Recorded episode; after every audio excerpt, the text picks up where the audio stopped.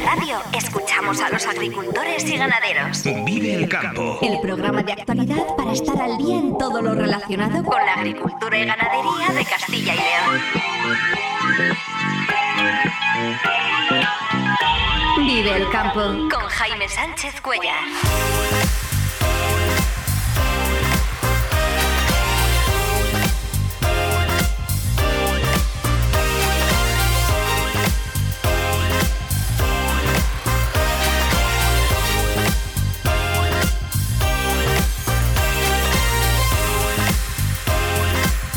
Buenos días, esto es Vive el Campo en Vive Radio. Hoy es martes 30 de enero y hasta las 8 menos 10 aquí contamos lo que está pasando en el sector agroalimentario y cómo afecta a los agricultores y ganaderos de Castilla y León.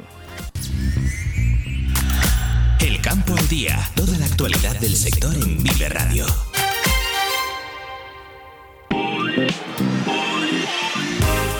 Los agricultores de Castilla y León tratan de organizarse para convocar eh, tractoradas de protesta, reflejo de la situación que se está viviendo en toda Europa. Grupos de WhatsApp muy numerosos en las provincias, en las comarcas, con intención de protestar eh, dentro de una semana, el 6 de febrero. Si no es antes, quizás mañana. De momento, ayer por la tarde, quienes ya convocaron una tractorada fueron todas las organizaciones agrarias en la provincia de León para el viernes 23 de febrero.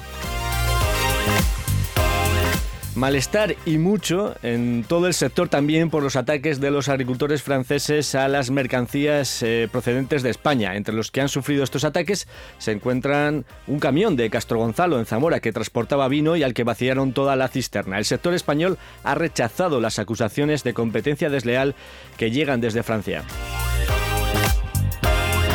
Durante toda la semana se celebra en Palencia la quinta Feria Apícola de Castilla y León. Vamos a hablar luego con la Asociación Palentina de Apicultura, con su presidente, Julián Caballero, para que nos cuente los detalles y la situación en la que se encuentra el sector. También conoceremos cómo se puede actuar ya para prevenir la posible plaga de topillos que se espera para primavera. Las recomendaciones nos las va a ofrecer Constantino Caminero, técnico del Observatorio de Plagas del Itacil. Hoy tenemos sección de Agricultura 4.0 para conocer la tecnología que está llegando a los invernaderos. Y otro recorte importante a los cereales en la lonja de Salamanca ayer. El trigo pierde 6 euros más, eh, la cebada y el centeno 3 euros y el maíz 1 euro. Vive el tiempo en Vive Radio. Jornada de tiempo estable para hoy, aunque en Burgos hay aviso amarillo por bancos eh, de niebla. La temperatura mínima se moverán, las temperaturas mínimas se moverán entre los 0 y los 3 grados, mientras que las máximas llegarán a 16 grados en Salamanca y Segovia, en Ávila y Soria a 15 grados. En Palencia a 14 grados, en Valladolid a 13, en León a 12 grados, en Burgos y Zamora a 11 grados. Este tiempo anticiclónico se va a mantener eh, toda la semana, al menos hasta el fin de semana, aunque el sábado y el domingo no se descarta que entre algún frente por Galicia. Hablamos ya de las movilizaciones previstas eh, por los agricultores españoles para los próximos días, desde el fin de semana y ayer especialmente se formaron grupos de WhatsApp eh, multitudinarios a nivel de provincia, incluso de comarca, para organizar eh, posibles protestas. En estos grupos eh, se asegura que están al margen de cualquier tipo de organización, tanto política como agraria, y en principio la primera acción para sacar los tractores a la calle se producirá dentro de una semana, el 6 de febrero, aunque podría ser antes. Quizás en León, por ejemplo, se plantea salir ya mañana con los tractores a puntos estratégicos de la provincia para tratar de bloquear las carreteras. Lo cierto es que los grupos de WhatsApp de Castilla y León, con más de mil agricultores, algunos de ellos son un hervidero, aunque también se están organizando movilizaciones en grupos de Telegram.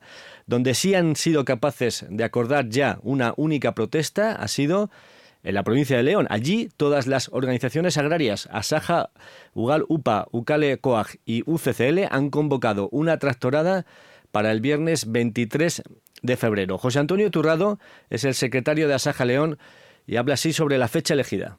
Los agricultores es verdad que aprietan para que sea ahora, porque ahora es un momento en el que en el campo se está haciendo muy poca cosa y dentro de un mes, pues posiblemente haya trabajo. Pero nosotros también entendemos que si de verdad hay razones para movilizarse, el campo siempre se puede disponer de un día para hacer esto, sin ninguna duda. Y quien diga lo contrario está buscando un pretexto para no participar. Las reivindicaciones de esta protesta incluyen 17 eh, demandas. La primera de ellas está relacionada con la PAC para que se elimine el barbecho, la rotación y la diversificación de cultivos, que no haya ninguna limitación a la siembra del maíz. La tabla reivindicativa es muy amplia, prácticamente es de, 20 puntos. Creo que no se nos olvida casi nada, porque si esto lo convocan organizaciones serias, también tiene que haber una tabla reivindicativa seria, siendo conscientes de que a lo mejor conseguimos muy poco, pero eh, las movilizaciones y la mejora del sector también hay que verla en el medio y el largo plazo. Y mientras, eh, pendientes de lo que está pasando en Francia, existe malestar y mucho en todo el sector aquí en España por los ataques de los agricultores franceses a las mercancías procedentes de España. Entre los que han sufrido estos ataques se encuentra un camión de Castro Gonzalo en Zamora que transportaba vino y al que vaciaron eh, toda la cisterna. También han, causado malestar las acusaciones de competencia desleal y de que España tiene una legislación eh, más laxa para controlar el uso de productos eh, fitosanitarios, cuando el mercado regulatorio depende de la Unión Europea. Miguel Padilla es el coordinador de COAG. La legislación lo mismo es en Alemania que en Francia que en España, que dentro de los 27 países. País tercero son aquellos que no pertenecen a la Unión Europea. Indudablemente España es un miembro de esta Unión y por tanto no entendemos cómo se pueden hacer estas calificaciones y sin embargo no se menciona la entrada de productos de Marruecos. Debe ser que hay ciertos intereses en, en este país por empresas francesas. El ministro de Agricultura, Luis Planas, también ha defendido que las normas son iguales para todos los países europeos. Estamos en la Unión Europea. Por tanto, las normas de producción, de comercialización, eh, son similares en todos los países miembros y todos los países miembros las aplicamos igual. Por tanto, no hay ninguna ventaja competitiva derivada por la aplicación de normas distintas. Las mismas reglas que se aplican en Francia se aplican en Alemania, en España, en Portugal, en Italia, en Holanda y en el resto de los Estados miembros. Por tanto, ahí no hay ninguna diferencia. De momento lo que sí que ya se conocen son algunas consecuencias de las protestas eh, de Francia. Este país se opone al acuerdo de libre comercio entre la Unión Europea y Mercosur eh, pide que se derogue la obligación de dejar un 4% de barbecho y eh, exige límites a las importaciones sin aranceles procedentes de Ucrania, en particular respecto a los pollos, los huevos y el azúcar. Son reivindicaciones que están defendiendo eh, los agricultores franceses y que el gobierno francés, el gobierno Garlo, ya ha dicho que va a defender. Son las 7 y 18 minutos de la mañana. hablamos ahora del control de plagas del topillo. Vive la entrevista del día en Vive el Campo.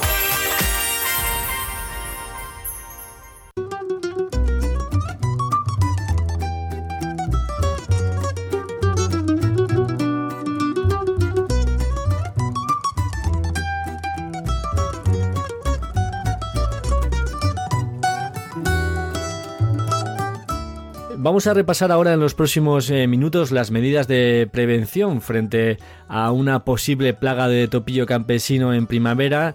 Eh, vamos a repasar cuáles pueden ser las mejores prácticas ¿no? ahora mismo para tratar de prevenir la expansión del topillo. Agradecemos que nos acompañe Constantino Caminero, técnico del Observatorio de Plagas del Instituto Tecnológico Agrario de Castilla y León, del Itacil.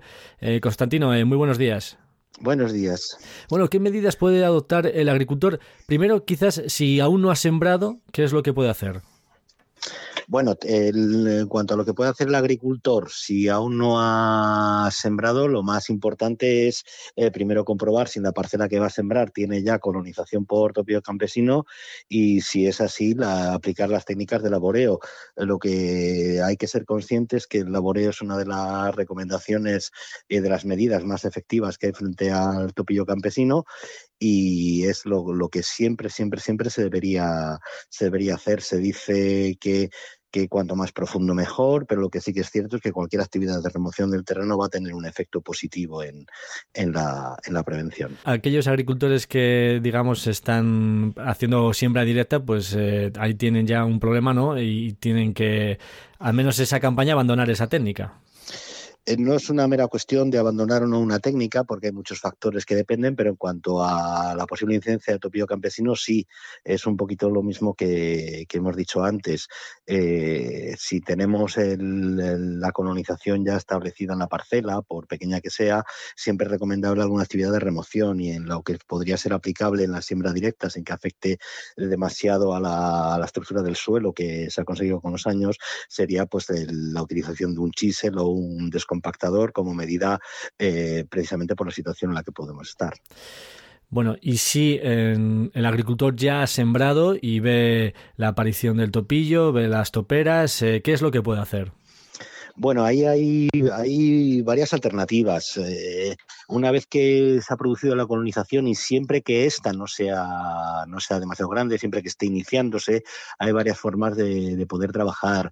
Eh, desde, desde el apoyo con, con, con, la cuba de tratamiento llena de agua y una manguera, que evidentemente genera mucho trabajo, pero si la colonización no es demasiado grande podría ser aplicable, hasta la destrucción mecánica de las, de las suras que pudieran estar apareciendo, en cuyo caso lo recomendable es enganchar el, apero y hundirle solamente en las zonas donde estén presentes las colonias, o bien hay otras alternativas que van desde el apoyo con posaderos temporales eh, para favorecer el control biológico o, si la colonización no es excesiva, la consideración del uso de productos fitosanitarios. Esas serían un poquitín las grandes medidas a utilizar en los casos de que tengamos ya una colonización.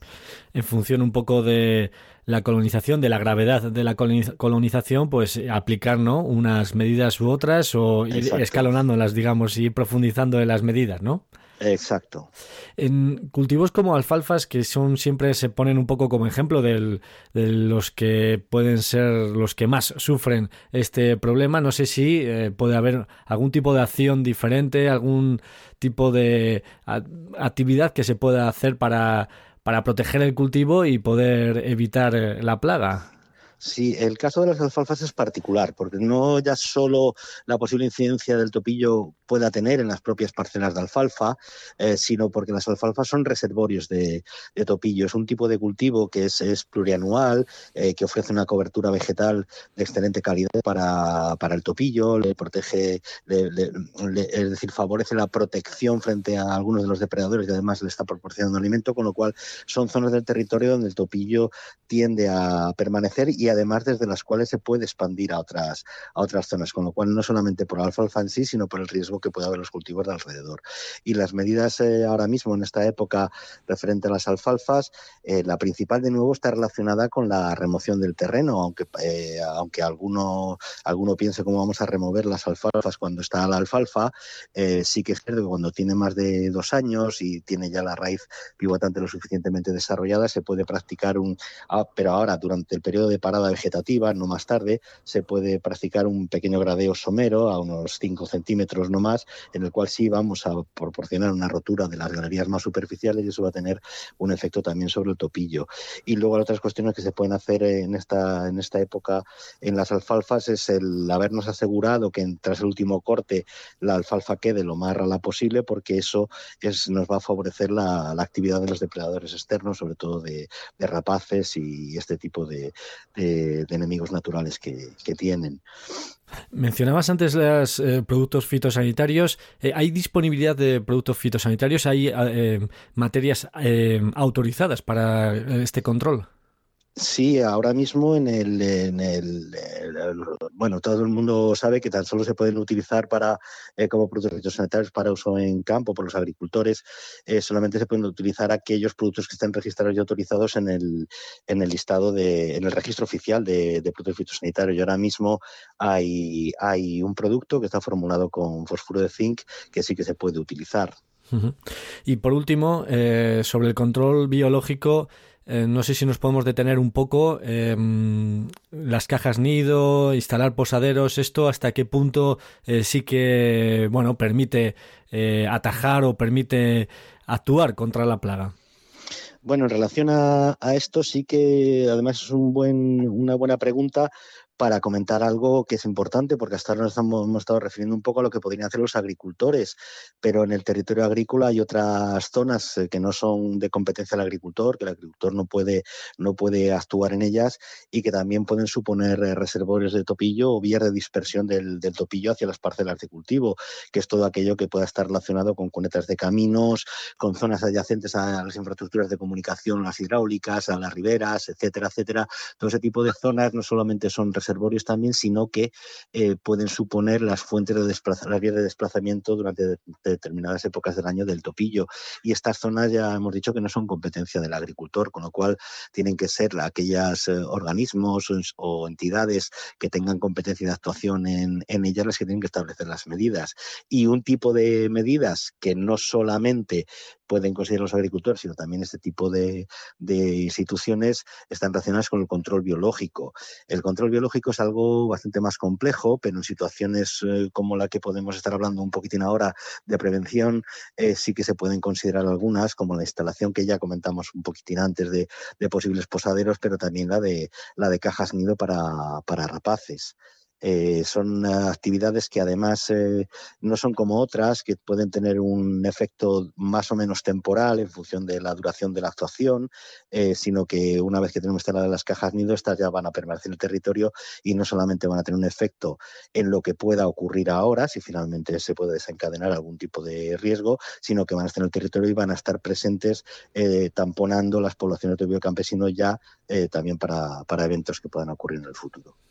Bueno, aquí está claro que la actuación contra esta plaga pues eh, tiene que ser desde distintos ámbitos y, y distintos actores, no solo los agricultores, también la, las administraciones, lógicamente. Exacto. Es verdad que si se produce la explosión será en primavera, pero no sé si ya se está detectando eh, presencia de, del topillo.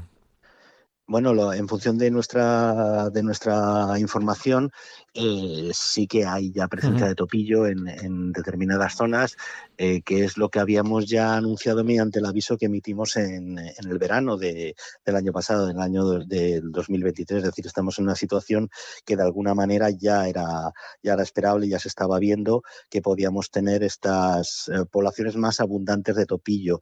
El tener poblaciones más abundantes de topillo no implica forzosamente una situación de plaga de daños en los cultivos.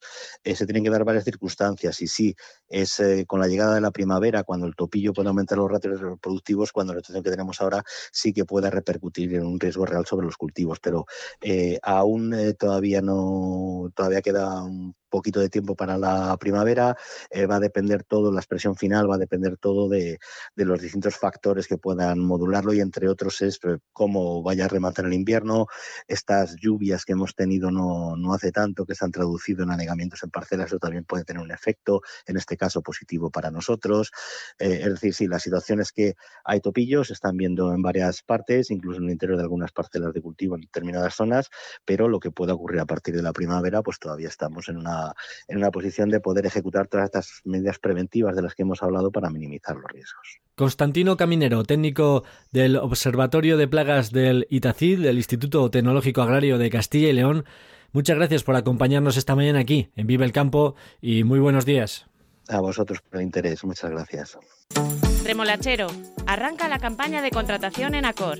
Para empezar, te garantizamos 61 euros. Aseguramos el suelo de la rentabilidad sin renunciar a mayores ingresos, porque el beneficio se reparte entre nosotros. Confía en Acor. Somos Campo. En Vive Radio, escuchamos a los agricultores y ganaderos.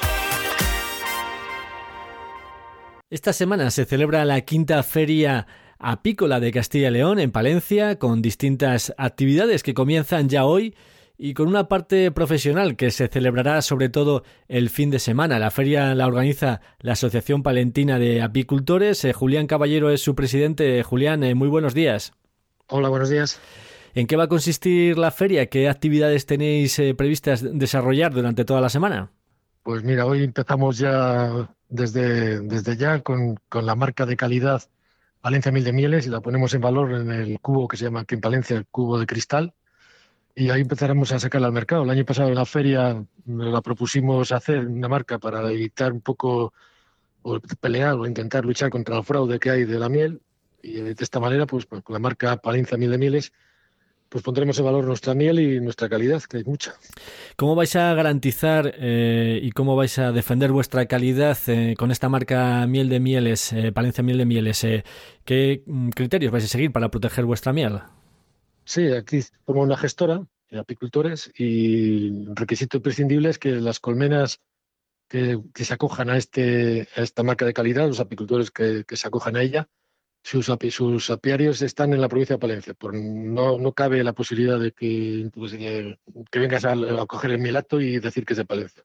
Nosotros no podemos garantizar, solamente garantizamos a, los apicultores que tengan sus, sus culminares en Palencia durante los 365 días. Lo que sí que es verdad es que también ah, últimamente hay una práctica más habitual quizás en el sector, como es eh, los apicultores transhumantes, eh, en este caso, ¿cómo eh, encajaría con esta protección? Pues nosotros no podemos eh, apoyarles en ese sentido porque no tenemos la capacidad de saber que estas mieladas son de Palencia. Si, podemos, con la documentación que tienen los apicultores, a través de nuestro rega de cada uno y nuestra documentación que tenemos que revisar ante ganadería, pues sí sabemos quién ha estado aquí. Pero claro, cuando van y cuando vienen ya se nos escapa. Entonces no podemos garantizar ese detalle. Nosotros garantizamos que la miel de Palencia es de las mejores de España. Las mieles de norte son, son increíbles y vamos a poner en valor lo que podemos defender con seguridad. No podemos meternos en otros terrenos. ¿Qué más actividades, eh, Julián? Cuéntanos, eh, contempla eh, la feria. Creo que hay talleres también para niños y hay actividades más profesionales, ¿no? Para los apicultores. Sí, va un poco todo de la mano. Tenemos talleres para niños para hacer velas y globos, ovejitas y otras formas de, como los globos, los globoflesia. Y la parte importante también es los cursos. Hay dos cursos ah, en paralelo con la feria, uno es de laminado y otro de apitosina. Son dos productos que el apicultor, lo, uno sale de la colmena y no se trabajando, la apitosina es un recurso más, y el laminado es el laminado de cera, que es un producto que necesita el apicultor y no hay ninguna empresa en Palencia, Valladolid, Burgos, no hay ninguna empresa. Entonces, el apicultor que, se decante en esa función va, va, a funcionar, va a tener salida seguro además. ¿En qué consiste esto del laminado? Eh, ¿Para qué necesitáis esta, eh, digamos, eh, tarea los apicultores? Sí, el laminado es formar una especie de, como es lo que es el tamaño de un fondo, en láminas de cera, que nosotros, el apicultor lo que hace es ponerla dentro de la colmena y la abeja lo que hace es estirarla, hacer las celdillas y ahí es donde introduce eh, la miel, la cría, el polen. Claro, entonces todo eso queda solo ya, cuanto más se lo desfacilitado, y lo tiene que hacer ella, es mucho trabajo. Entonces, el apicultor, una de las misiones es renovar esa cera y fundirla y, y a la vez que la fundes, transformarla en láminas otra vez para volver a meterla y ese, hay un pequeño vacío ahí que estamos sufriendo, le tenemos que marcharnos a otras comunidades autónomas a, hacer esta labor, pues a ver si intentamos y conseguimos que, alguien dé la pena de Otro de los aspectos. Por eso, lo del curso, perdón. Sí, te decía que otro de los aspectos eh, que vais a tratar en el curso es eh, cómo aprovechar las nuevas tecnologías ¿no? para hacer eh, colmenas más productivas. En ese sentido, ¿cómo la tecnología está entrando en el sector de la apicultura. ¿De qué forma os ayuda? Sí, lo que llamamos apicultura 4.0 está llegando también, también hay tecnología para, para los apicultores. Y una muy buena es mm, por vía satélite, por teléfono, son tarjetas de teléfono que van acopladas a las colmenas, donde te da con unos, unos sistemas, claro, te dan peso, temperatura, humedad, con eso hay unos programas que te puedan decir la cantidad de cría que tiene y las necesidades que tienes de, de trabajo en ese momento. Claro, esa información a, una persona que tenga 10 colmenas, pues a lo mejor no le interesa, pero que tenga 500 le evita muchos desplazamientos a distintos sitios, sabe dónde tiene que ir en cada momento. es una, una, labor buenísima esa. Y una de las conferencias va enfocada ahí, es una empresa de Estonia que viene a, la feria y a la vez nos da una conferencia. Es conocer... Pues, Conocer con exactitud ¿no? lo que está ocurriendo dentro de la colmena y cómo están trabajando las abejas ¿no? para poder... Sí, adelantarse a lo que venga, sí. Es, tanto por si tienes que alimentar en invierno y ves que no tiene peso o, está bajando. Si una, si una persona baja de peso, malo. Pues una colmena baja de peso, también malo. Entonces te, te da una información buena. A partir de sensores, supongo, ¿no? Sí, sí, unos sensores, sí, con sensores. Eh, hemos visto también en la Unión Europea, y respecto a un poco a lo que comentabas al principio eh, de la autentificación de la miel, cómo en principio se va a apostar por mejorar el etiquetado ¿no? de, de la miel e indicar no solo el país de procedencia, en estas eh, mezclas eh, que se hacen, sino también indicar el porcentaje que aporta cada país a esa, a esa mezcla. No sé si esto eh, realmente va a ser una solución, nos va a beneficiar a los apicultores locales. Sí, eso tiene, eso tiene que ayudar y es que tenía que ser así, tenía que ser que, el consumidor sepa exactamente lo que está consumiendo, el porcentaje de lo que come. Porque en España hay unas condiciones para producir y en otros países hay otras. Entonces no sabemos lo que estamos consumiendo, lo que está entrando en, un terreno de miel. Por supuesto que lo que viene, al precio que viene, es imposible que sea miel. Pues son jarabes y, y esas glucosas mezcladas y, bueno, verdaderos alquimistas que por el mundo. Pero que, bueno, ese es el objetivo que tiene con la marca. De, vamos a identificar nuestra miel y que sepa el consumidor que cuando compre un tarro que tenga esa etiqueta va a tener garantía absoluta. Valencia Miel de Mieles. Por lo demás, eh, Julián, no sé si la amenaza de la avispa asiática está impidiendo que crezca el sector en Castilla y León o, por el contrario, eh, cada vez hay eh, más apicultura y más apicultores en nuestra comunidad. Sí, es un sector en, auge. Sí que es cierto que la avispa asiática donde está hace un daño, un daño grande. Mm, por aquí se la está empezando a ver. El año pasado se localizaron 10 o 12 nidos ya en distintos puntos de la provincia y sabemos que va a llegar. lo cierto es que no se está adaptando, por suerte, no se está adaptando como a la cornisa cantábrica. de Reynoso para arriba es terrible el daño que hace esto. Y aquí le está costando, no sé si era la metodología o cuestión de tiempo de que, los individuos más duros se aguanten y reproduzcan, se adaptarán. Por desgracia se adaptarán. Y bueno, por otra pelea más, claro, es muy difícil esa también otro reto más para el sector. Hasta el domingo, la quinta feria apícola de Castilla y León que se celebra en Palencia para afrontar un poco los retos del sector y ofrecer esta miel de garantía eh, Palencia Miel de Mieles. Eh, Julián Caballero, presidente de la Asociación Palentina de Apicultores, muchas gracias por estar aquí con nosotros en Vive el Campo. Muchas gracias y solo decirte el que quiera ver el programa entero, pues que entre en la web de feriapícolapalencia.es y ahí tiene todo el programa que es extenso. De acuerdo, pues así lo haremos. Muchas gracias. Muchas gracias, Julián. Un saludo. saludo. Adiós. Jaime Sánchez Cuellar te ofrece toda la actualidad informativa relacionada con la agricultura y la ganadería para estar al día. Vive el campo. En Vive Radio.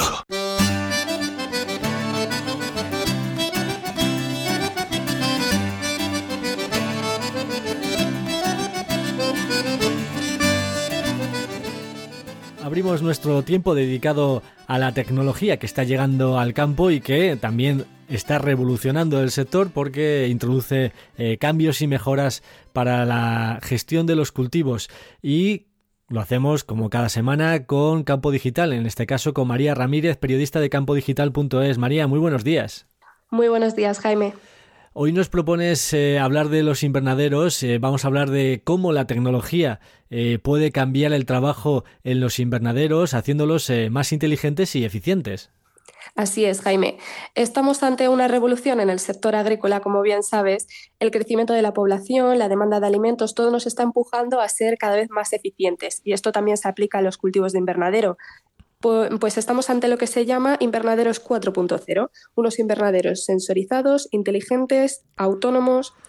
Tienen eh, todas las características, eh, pueden llegar incluso a, podrían llegar incluso quizás a ser 100% autónomos. Bueno, ahora nos vas a ir contando un poco, porque aquí en este aspecto, en esta materia, están muy avanzados en, en Holanda, por ejemplo, ¿no? en Países Bajos. Cuéntanos, María, ¿cómo funcionan estos invernaderos? Pues mira, Jaime, estos invernaderos utilizan un conjunto de sensores para recoger información crucial sobre los cultivos. Por ejemplo, podríamos medir los niveles de dióxido de carbono, la humedad, el uso de fitosanitarios y demás. Luego los algoritmos y los sistemas de inteligencia artificial analizan estos datos y proporcionan recomendaciones para mejorar la productividad y ahorrar costes en el, invernadero. Eh, ¿Por qué? Pues porque los tratamientos fitosanitarios y los riegos se ajustarían a las necesidades reales de los cultivos. No tendríamos entonces ni desperdicios ni falta de agua o de fertilizante. Aquí la clave, por lo que dices María, es un poco eh, la toma de datos, ¿no? Y, luego la implicación en las decisiones. Esta, este toma de datos se hace a partir de, los sensores, de la sensórica. ¿Qué tipo de sensores eh, se pueden llegar a utilizar en estos invernaderos? Pues actualmente hay una gran variedad, como hemos hablado muchas veces. Por ejemplo, podríamos instalar sensores de control climático para ajustar las condiciones interiores del invernadero según el clima. Estos sensores se podrían conectar a unos mecanismos que abren la ventilación del invernadero o unos radiómetros encargados de controlar la cantidad de luz interior o la calefacción del invernadero. Así vamos por eso que has dicho tú de 100% autónomos casi. También podríamos incorporar sensores que analizan la calidad del suelo para determinar pues, cuántos nutrientes o agua necesitan nuestros cultivos. O también sensores diseñados para el control de plagas y para la fumigación. Con estos sensores ya conseguiríamos lo que es un invernadero 4.0, ¿no? Lo que hemos dicho antes, sensorizado, inteligente, autónomo, pero también aquí habría que señalar un pequeño matiz. Los invernaderos actúan en un entorno autónomo. Este sistema analiza los datos que se han ido recopilando y recomienda decisiones sobre cómo proceder, ¿no? Pero las decisiones no se llegan a ejecutar sin un ingeniero agrónomo o un agricultor que esté detrás. Siempre una persona eh, pendiente, digamos, ¿no? de lo que está ocurriendo en el invernadero. Vamos a conocer eh, quizás mm, algún ejemplo, ¿no? Eh, háblanos de. Nos propones hablar de un sensor específico para un invernadero que podría ser el de Grofit. Exacto, Growfit es, una empresa que apoya esta revolución en los invernaderos con un gran ecosistema. Ofrecen varias tecnologías basadas en inteligencia artificial eh, que optimizan también el trabajo, aumentan el rendimiento en los invernaderos, pero su, producto estrella y del que yo te voy a hablar es la cápsula Growfit, que es básicamente un sensor muy completo y que tiene el tamaño de una lata de refresco. Una lata de refresco. Bueno, pues eh, un tamaño pequeño y que, de qué es capaz, de cómo funciona esta cápsula, esta, esta lata de refresco. Pues lo que va a hacer es recoger datos tanto del suelo como del clima el agricultor puede marcar unos valores óptimos como el nivel de temperatura que quiere que haya en el invernadero. La cápsula va a enviar una serie de alertas cuando se alcancen o nos salgamos de estos rangos que has establecido a través de una aplicación. Entonces podríamos controlar las operaciones del invernadero desde nuestro teléfono móvil de forma remota, incluso si estamos en el bar. Y no hay que preocuparse por instalar tampoco esta cápsula. Se puede hacer en menos de un minuto y además tienen un tutorial en su página web que lo corrobora.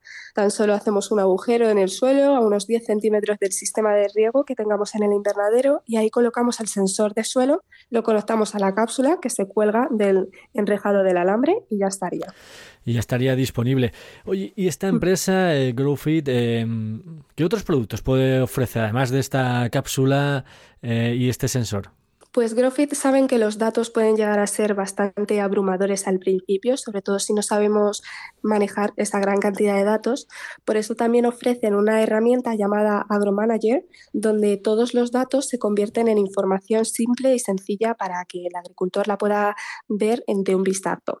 Ah, con esta herramienta podemos llevar a cabo un seguimiento exhaustivo de toda nuestra explotación, de todo el invernadero. Eh, pero lo que más suele llamar la atención de Growfit es el sistema Virtual Twin. Es un gemelo digital que están desarrollando, una simulación ¿no? de nuestro cultivo que imita el comportamiento de la planta en el invernadero. Tendríamos una representación digital de la planta. Entonces nos permitiría anticiparnos a posibles problemas que puedan surgir dentro del invernadero y controlar a nuestros cultivos como nunca. Muy interesante esto del gemelo digital. Si te parece, en próximos días podemos abordar este asunto porque la verdad es que puede suponer una revolución en la gestión de los cultivos. Poder tener el cultivo en tu ordenador muy parecido eh, eh, a lo que está ocurriendo en campo y a través del ordenador pues poder ir jugando, ¿no? Y poder qué pasa si si ahora abono, si ahora riego o si ahora eh, le retiro tal fertilizante nos te reto a, hablar en próximas eh, secciones de, agricultura digital aquí en Vive el Campo sobre el gemelo digital. Eh, María Ramírez, periodista de campodigital.es, muchísimas gracias por estar esta semana con nosotros y te esperamos la próxima semana. Nos vemos la semana que viene y reto aceptado. Venga, perfecto, gracias. Adiós. Vive Radio te ofrece la información actualizada de los mercados.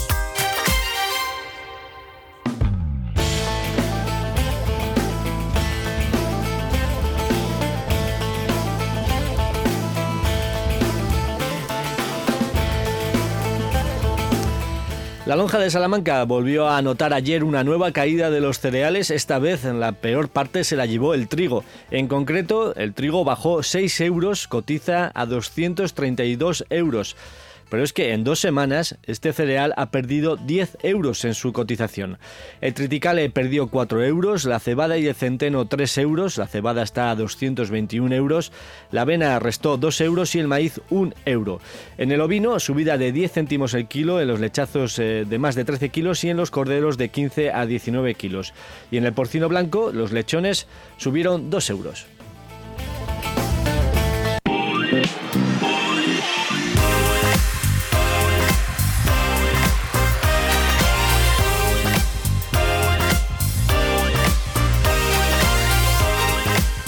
Antes de despedirnos, cuando son las 7 y 45 minutos de la mañana, repasamos los titulares del día. Los agricultores de Castilla y León tratan de organizarse para convocar tractoradas de protesta, reflejo de la situación que se está viviendo en toda Europa. Grupos de WhatsApp muy numerosos en las provincias, en las comarcas, con intención de protestar eh, dentro de una semana, el 6 de febrero. Eh, si no es antes, quizás mañana. De momento, ayer por la tarde, quienes ya convocaron una tractorada fueron todas las organizaciones agrarias en la provincia de León para el viernes 23 de febrero. Incluyen 17 demandas, la primera de ellas relacionada con la PAC para que se elimine el barbecho, la rotación y la diversificación de cultivos, que no haya ninguna limitación a la siembra de maíz. La tabla reivindicativa es muy amplia, prácticamente es de, de 20 puntos. Creo que no se nos olvida casi nada, porque si esto lo convocan organizaciones serias, también tiene que haber una tabla reivindicativa seria, siendo conscientes de que a lo mejor conseguimos muy poco, pero eh, las movilizaciones y la mejora del sector también hay que verla en el medio y el largo plazo. Malestar y mucho en todo el sector también por los ataques de los agricultores franceses a las mercancías procedentes de España. Entre los que han sufrido estos ataques se encuentra un camión de Castro Gonzalo en Zamora que transportaba eh, vino y al que vaciaron toda la cisterna. El sector español ha rechazado las acusaciones de competencia desleal que llegan desde Francia. La legislación lo mismo es en Alemania que en Francia que en España que dentro de los 27 países país tercero son aquellos que no pertenecen a la Unión Europea. Indudablemente España es un miembro de esta Unión y por tanto no entendemos cómo se pueden hacer estas calificaciones y sin embargo no se menciona la entrada de productos de Marruecos. Debe ser que hay ciertos intereses en, en este país por empresas francesas. Estamos en la Unión Europea. Por tanto, las normas de producción, de comercialización, son similares en todos los países miembros y todos los países miembros las aplicamos igual. Por tanto, no hay ninguna ventaja competitiva derivada por la aplicación de normas distintas. Las mismas reglas que se aplican en Francia se aplican en Alemania, en España, en Portugal, en Italia, en Holanda y en el resto de los Estados miembros. Por tanto, ahí no hay ninguna diferencia. El Observatorio de Plagas del Itacil aconseja a los agricultores actuar ya si detectan presencia de topillos en sus parcelas ante la previsión de que exista una explosión demográfica en primavera, aunque aún no se sabe cuál será su alcance estas lluvias que hemos tenido no, no, hace tanto, que se han traducido en anegamientos en parcelas, eso también puede tener un efecto, en este caso positivo para nosotros. Eh, es decir, si la situación es que hay topillos, se están viendo en varias partes, incluso en el interior de algunas parcelas de cultivo en determinadas zonas, pero lo que pueda ocurrir a partir de la primavera, pues todavía estamos en una, en una posición de poder ejecutar todas estas medidas preventivas de las que hemos hablado para minimizar los riesgos. Palencia acoge durante toda la semana la quinta feria apícola de Castilla y León. Se conocerán algunas nuevas técnicas de gestión de las colmenas, como la utilización de sensores que recogen toda la información de cómo están trabajando las abejas para facilitar la toma de decisiones del apicultor. Te dan peso, temperatura, humedad. Con eso hay unos programas que te puedan decir la cantidad de cría que tiene y las necesidades que tienes de, trabajo en ese momento. Claro, esa información a una persona que tenga 10 colmenas, pues a lo mejor no le interesa, pero que tenga 500 le evita muchos desplazamientos a distintos sitios, sabe dónde tiene que ir en cada momento. Es una, una labor buenísima esa.